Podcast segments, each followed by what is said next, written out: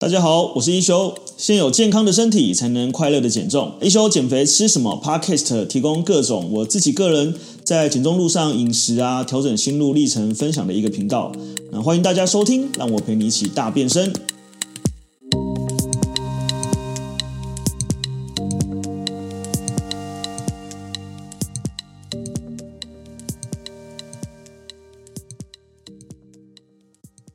Hello，大家好，我是一休。那今天这一集 Podcast 要来跟大家分享这个减重当中最容易让你就是呃觉得遇到这个大魔王，就是这个停滞期，然后还有这个如果瘦下来好不容易瘦几公斤又反弹怎么办？那这个问题其实也是常常在社团啊或者在粉丝团都会有人询问，就是这样的问题。然后还刚好恰好，因为我个人是个非常有减肥经验的人，所以我也遇过非常多次的这个停滞期，然后甚至呃又有点复胖过这个经验。那我们来跟大家分享一下，说到底该怎么调整。那我们首先呢，我们先来定义一下哈，就是所谓的停滞期到底是什么？那一般来讲呢，大家就是呃应该都有爬山的经验嘛，然后所以就是你也知道说，我们爬一个山是上一个小山，然后下一点坡，再上一个小山，再下一点坡，然后最到上到一个最高的山哈，所以原则上呢，我们体重在上升的时候呢，它就不是一个直线型的上升哈，它就是会胖个一两公斤，然后可能停滞个呃两三个月，然后又胖个两三公斤哈，就是长期趋势是往上。那其实减肥也是一样的呢，就是我们以体重来讲呢，它在下降的时候，它也不会是一个这个。平台式的下降，而它也不会好像这个溜滑梯般的下降哦，它一定会像是一个下山一样啊，可能下了一个坡，然后又上了一个小坡，然后又下了一段这个大坡，然后又上了一段小坡，下一段大坡，最后达到这个山脚下的目的，也就是我们讲的这个长期趋势往下哈。所以我们先来讲，就是体重它第一个上升就不是直线的上升，下降也不是直线的下降，一定是一个呃这个阶梯式的上升或者是阶梯式的下降。好，第二个我们来定义一下，就是呃那到底什么是停滞期呢？其实呃。我觉得大家就是过往就是都太在意停滞这两个关键字哈，就是我们在。呃，减肥的时候呢，其实我们都会把体重当成是唯一的指标。也就是说，你今天看到你的变化，你只会纯粹从体重上面去看。但我不知道大家有没有这个经验，就是你会发现，哎，其实我明明体重没有什么改变，可是我的衣服变得比较松了，或者是我的脸看起来变比较瘦了。然后，呃，可能是你有稍微做一些运动的习惯啊，开始走路啊什么之类的没的。所以也就是说，我们如果呃只把在减重过程当中，你只把这个呃你的这个目标定在体重有没有改变。当成是一个进步的指标，你就会很痛苦。为什么？因为其实你看到你在减肥过程当中，其实它会有很多迹象可以观察。呃，比如说你在减重过程当中，你是不是觉得你的精神有更好？呃，比如说你是不是觉得你的这个体态有变得更好？然后或者是你的这个呃皮带的腰带多扣了一格，可是你的体重没有改变哦。甚至你说，哎，我开始加入重训之后，有时候你会发现你的体重可能还上升个一咪咪，好，上升个一两公斤。那可是明明你上升了，但你体态。其实看起来是更好了，所以你就会很疑惑说怎么办？就是我这个时候到底要关注是我体重要持续的下降，还是我体态变得更好？所以这个时候我们就会知道说，如果你只把体重呃眼眼光放在这个体重的停滞的话，它其实是一个很不精准的指标。我们基本上要在观察，就是你在减重过程当中，除了体重的改变，它还有体态的改变，还有肌肉量的增加。然后还有精神的变好，还有这个整个生活品质的变好，包含睡眠品质变好，它其实都是一个进步的表现。所以这个时候，如果你只把体重呃当成是一个指标，你就会觉得我停滞了，但它其实没有，因为你各方面都在都在进步。然后第二个呢，就是甚至我刚刚讲，有时候开始加入重训之后，你会发现，哎，体重多了一点点哈。这个时候我们可以来呃跟大家简单的讲，就是我们身体常会有肌，我们身体其实是有肌肉跟脂肪这样，还有水分这三种东西组成你的体重，还包含骨头啊什么之类有的没的。好，所以基本上呢，就是我们如果以体重来说，大概两大指标就是肌肉量跟脂肪量。嗯，大家应该都知道那个，呃，看过棉花跟看过铁块吧？好，那我们先来问大家一个问题哦：一公斤的铁块跟一公斤的棉花，哪一个比较重？我相信这时候有些人一定会说铁块比较重。哦，这是错误的。一公斤的棉花跟一公斤的铁块是一模一样重的，因为它们两个都是质量都是一公斤，好，所以是一模一样的。好，那第二个来了，那一公斤的棉花的体积跟一公斤铁块的体积是一样大的吗？哦，这个很直觉，就是基本上一定是一公斤棉花比较大，一公斤棉花是超级蓬，一大捧，然后变成一公斤的棉花，那一公斤铁块可能就一小一小撮这样哈。这是做一个极端的比喻。那为什么会做这个比喻呢？是因为我们身体里面的肌肉的密度是比脂肪诶还大的，肌肉的密度是比脂肪还大的，也就是肌肉的这个密度是比较紧密的，然后脂肪的密度是比较松散的。所以今天当你的肌肉增加了，有可能你的体重甚至增加一点点，可是反而你的整个体态变好，所以它其实就是一个进步的指标。如果你你要观察你是真复胖还假复胖呢？呃，就是我们常讲反弹期嘛，你就要看说说你的体重是不是体态、呃体重、体脂肪都长期趋势的往上，然后你的肌肉量没有增加，甚至变得更少，那就有可能是真反弹，就我们讲真复胖。可是如果你今天是呃。体重可能有多一点点，可是我们今天呃要先知道说体重的变化是非常，就是反复变化是正常的。你只要确保它的长期趋势是往下就可以了。比如说我们常是呃会有过年啊，像最近就要过年了嘛，或是大家刚呃听到这集 podcast 的时候，可能已经过年了这样子，你就会发现，在遇到这种什么过年啊、中秋啊、端午这些节日啊，你的体重都会增加一点点。可是它其实很容易在你进行一段比较规律的饮食或者是生活形态之后，它又瘦回来了。哦，所以其实这一个体重的反反复复是正常的。那我们要观察是趋势，而不是一个短期的数字。趋势就是说，我们刚刚讲，呃，像是呃，大家如果有投资股票的话，应该知道，股票呢，它的这个长期看涨呢，它是一个，它也是波段性的，它是会下跌一阵子，然后再上涨，下跌一一段时间，然后再上涨。啊，股票下跌也是一样的逻辑哈。股票下跌它不会是滑溜滑梯的下跌，它也是呃下跌一段时间，然后反弹一小波，哎，下跌一段时间又反弹反弹一小波。所以现在我们在减重呢，其实就跟股票下跌的逻辑有点像。我们下跌一段时间，然后反弹了一小波，可能弹个一两公斤，哎，又下了三十公斤、四五公斤，又反弹个两公斤。可是我们长期趋势是往下就可以了哈。所以呃，不要太去把这个心思单纯的去放在就是这个所谓的停滞哈，因为你要看的是你整体的进步。然后第二个呢是体重。的这个长期趋势，只要是往下就可以了哈。可是如果你的体态啊，或是你的饮食真的没有做好，哈，那就是你真的没有做好，而造成它复胖，那就是不是说所谓的反弹哈。所以其实呃，做记录也是很重要一件事情啦。因为其实很多时候我们都会高估自己做的事情，跟低估自己吃的热量。也就是说，你以为做了很多运动，其实一个礼拜只做两次；你以为你吃的很少，你一天其实吃午餐。所以其实记录下来非常重要哈。你只要记录下来，然后确保你现在观察到的资讯跟你记录的资讯是一致性的。也就是说，如果你今天记录你一个礼拜可能有四天的聚餐，然后只有一天的运动，那你的体重往上是正常的。可是如果你今天有呃，一个礼拜讲，你有五天的正常饮食，六天正常饮食，然后一天的这个聚餐。那即使呃在聚餐的过后，可能有一个一两公斤的往上，可是你可以在很很很好的在剩下五六天里面长期趋势往下，甚至我们以年为单位，就是会有可能一个月是停滞，可是三个月、四个月是往下，哦，那都是正常的这样子。好，那第二个呢，就是我们刚刚讲到，就是说好，那到底超过什么样的数字是比较不好的？呃，就是大概观察一下比例啦，就是说我们看一下第一个，那我们先讲就是你的体态。你的体态有没有有没有变得比较不好，或变得比较好？然后第二个是它那个趴数大概是在五趴到十趴上下啦，的浮动是正常的哈。所以其实我们常讲减重最好是胖一点点就开始减，哦你不要胖个三十公斤再来减，那你就很痛苦这样子对。那如果你基本上你只要在正负呃五趴或正负十趴里面，也就是说如果你是七十公斤的人，你大概呃正负个三点五公斤左右就是一个警讯了哈，超过呃七公斤就是一件比较严重的事情这样子，所以五趴我是觉得是一个比较好的数字。然后再来呢，就是呃其实啊你的体重啊其实跟你的健康是没有正相关哦，呃很多人呢都会很在意你的体重怎么样，但是我们说真的啦，呃比如说我们常讲在韩国的这些艺人好了，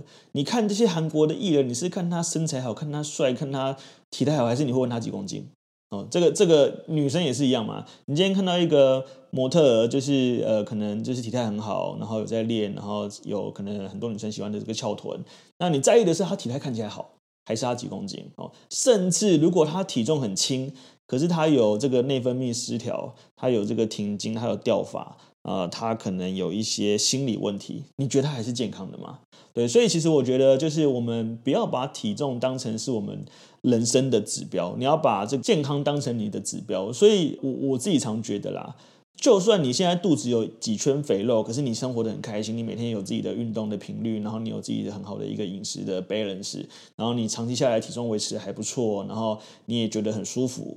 其实它是一件很好的事情。并不是要有六块肌、人鱼线、马甲线、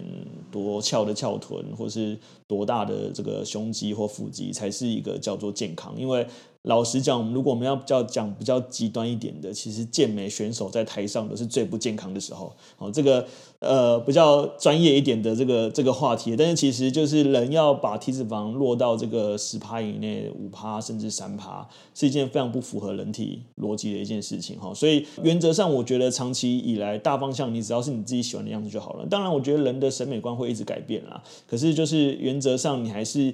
以一个可以跟你的生活追求为一个 balance 的状态啦，那包含像女生可能有时候月经周期啊，会有一些比较水肿的状况啊，其实都是正常的这样子。那我们刚刚讲体重组成是有肌肉量嘛、脂肪量嘛，然后还有这个骨头嘛，你的一些内脏器官，然后包含水分这样子。所以其实像我们自己也是一样啊，我今天可能在假日的时候吃一个大餐，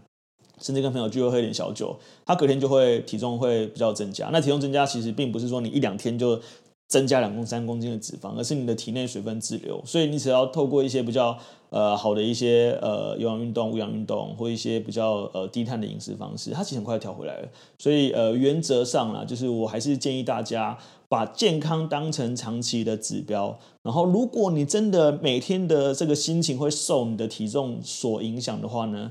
就把你的体重机丢掉。不要再去看它，那你要看什么？看镜子里面的你自己，是不是喜欢的你自己？是不是有笑容开朗？是不是觉得体态是自己喜欢的？哈，那当然，我觉得有可能它不尽如人意，但是尽量不要以外表来评断自己的价值观。哈，有可能就是他不尽如人意，可是呃，原则上你的价值跟你的这个人的外表或者是体重没有正相关。哈，但是如果减重可以让你觉得。比较有自信，我也觉得是一件好事，因为包括我自己也是这样子。可是不要把它当成是一个评价自己的方式，对，还是找到一个可以长期好的一个饮食策略跟呃饮食习惯还有运动策略。因为其实老实说，最后真的会瘦下来，是因为你做了健康跟正确的事情，它才瘦下来。哦，所以瘦下来其实是你做健康事情的附加价值，那体重不是。体重的瘦并不代表全然的健康哦，所以我觉得这两个还是有区分的这样子。那我们来接下来讲一下哈，就是我们减重的周期啊，后来大概会怎么安排哈？你可以。呃，用周啊，用月啊，甚至用年来做单位这样。那但我们基本上因为我们是每天做嘛，所以我们可以用周来做一个这个频率。那我们先跟大家讲一下，就是呃，一般来讲，如果我们讲一个饮食策略的话，在第一集的时候讲过这个间歇断食哈。所以大家如果还不清楚间歇断食，你可以这个回去听一下，就是这个第一集的这个间歇断食。那原则上呢，因为我们的体重，我们刚刚讲，呃，它不是溜滑梯的下降嘛，它也不是这个爬呃那个爬什么。这个也不是坐云霄飞车般的的上升嘛，它是上上下下嘛，对，所以就是呃，原则上你的这个饮食也是哈，就是举例来讲，像我们。逢年过节就会有这个过年的大餐，像我自己有家人，所以我在六日的时候通常会跟家人聚餐。所以通常在聚餐的那一天呢，呃，原则上我是不控制饮食。那我在什么时候控制饮食呢？我会在平日的一到五的时候控制饮食。那控制饮食我会有什么策略呢？诶，我可能会安排像是一六八断食这样的一个断食的方式，或者是一个比较低碳的饮食。然后呃，包含就是如果是隔天休息的话，呃，如果前一天这个大餐后，隔天我可能会一整天是断食到。可能二十个小时，或是呃运动的非常激烈，隔天我会休息哈，所以我大概简略跟大家讲一下，以我自己为例哈，大家可以以这个策略去安排你自己的策略。大概我们一周呢，以七天为单位，你大概抓个呃三天到四天左右运动就很多了。好，就很多了，不要觉得我七天都要运动，一天不运动就会死掉，呃，就会胖死这样，不会的。你只要确保你长期是呃在这个趋势上就可以了哈。所以所以呃原则上我们建议你两到三天的运动就安排一天的休息。好，那那天的休息呢，你可以去逛街啊。在家啊、呃、发懒睡觉啊，你可以到我的一休运动基地来做运动按摩的放松啊，什么都可以这样子，OK。所以原则上以以运动来说，我们大概会建议你最少三天就要休息一天，好，所以一个礼拜大概会有两到三天的休息这样子。然后如果你是一个非常非常不爱运动的人呢，没关系，我们就先安排一个礼拜一到两次的运动就好了。那两次运动你可以走走路啊，爬爬山啊，然后骑脚踏车啊，或者是你要。来我们基地找我们上团课或上夜市教课都可以这样子，大概一到两天就可以了。吼，那那个呃，如果你在六日的时候吃的大餐呢，通常我会建议你在隔天的时候可以做间歇断食哦，甚至我们平日就可以做间歇断食。然后像我自己来讲，如果礼拜天的晚上呢，我跟家人吃火锅，吃的非常多。那我在礼拜一的时候呢，我会到大概那一天的下午四点到六点。才进食哈啊！如果要比较极端一点的话呢，我甚至在那一天我会选择就是低碳水化物哦。但是原则上呢，就是我们是看一个整体的趋势啊，所以原则上你有做到进食就还不错。比较再进阶一点呢，可能有些人会做到像是碳循环啊，像是这个所谓的这个呃高碳日、低碳日啊，然后什么的，那个就是比较后面的事情哈。那个是你非常有热情的时候，你可以再来研究。但原则上呢，我们这样讲嘛，整个减重的周期来看，还是看的是热量赤字。所以我们只要确保你在整个呃，一周里面、一个月里面，甚至一年里面，就是你长期的趋势是有保持往下，保持这样子就可以。那我们讲就是比较这个没有那么积极一点的话，其实一个月减个一公斤也不错，因为一年也是十二公斤。所以难的其实不是难在说你怎么去一个月减一到两公斤，难的是这个策略如何让你保持长期的热量赤字，然后甚至是说呃，可能我们可以协助的是在呃你在一些比较真的就是想要突破一点点的时候，你可能可以做一个比较长距离的。呃，有氧运动，然后或者是一个比较长时间的这个这个呃，算是间歇断食来帮助你小小短暂的度过那个停滞啊。不过其实还是我刚刚讲了，就是因为体重停滞有时候就是不是算那么标准可以参考了，所以大概就是往这个策略去走就可以了，这样子。好，那呃，减脂的时候有推荐做什么运动呢？呃，其实我个人啊，我的这个运动的这个中心思想是做什么运动都好哦。原则上，你只要愿意做都很好。比如说，像是玩 Switch 那样的健身环也很好，或是你要做这个跳舞也很好。那像我自己，呃，说会做塔巴塔，说做中重训也很好。那如果我们要比较精准一点呢？说到底有什么比较适合做运动呢？呃，如果你有身体有能力的话啦，其实我蛮推荐做这个类似间歇训练的。那间歇训练它有所谓的 HIIT 的系统，有塔巴塔的系统，然后有 HICT。的系统哈，那逻辑上都是透过一段时间的运动，比较高强度的，例如三十秒的运动，三十秒的休息；例如四十五秒的运动，然后十五秒的休息；好，例如二十秒的运动，十秒的休息。那这样的运动的好处是，它可以比较短时间、有效率的去刺激你的心肺，呃，使用到你的肌力，达到这个呃刺激你荷尔蒙的这个目标。然后生长激素啊、睾固酮啊，然后还有这个 after bone，就是我们讲这个后燃的效应，都可以达到。好，但是比较累，所以它其实比较不适合新手。那反而是新手的话呢，我会很建议，很建议大家可以去做走路这个运动就好了。为什么呢？因为原则上我们的人体在一个休息的状态下，都是做一个叫做有氧的这个能量系统。那有氧的能量系统里面，它用的其实是你的脂肪。啊、氧气，然后还有你的呃糖类，也就是这个葡萄糖这样子，对。所以其实呢，如果我们在减肥的时候呢，然后透过做一些比较不费力的长时间的这个偏向一小时以上的这个有氧系统，它其实对燃烧热量算蛮有帮助的。然后再它对你的心肺势能也有一点点帮助。然后当然它的缺点是。呃，你做长期有氧运动，有可能你的肌肉比较不会增加，或甚至有一点点流失的这个风险。但是，我们如果是以健康这件事情来看，吼，其实有氧的势能跟心肺的势能，它还是跟你的这个所谓的呃寿命还是很有正相关的一件事情。所以呢，其实如果真的觉得很累很累，呃，一个嘛就是推荐大家去休息啊，那另外一个呢就走走路啊。其实我跟你讲，如果你有这个经验的话，你就会发现走一走你就想开始跑。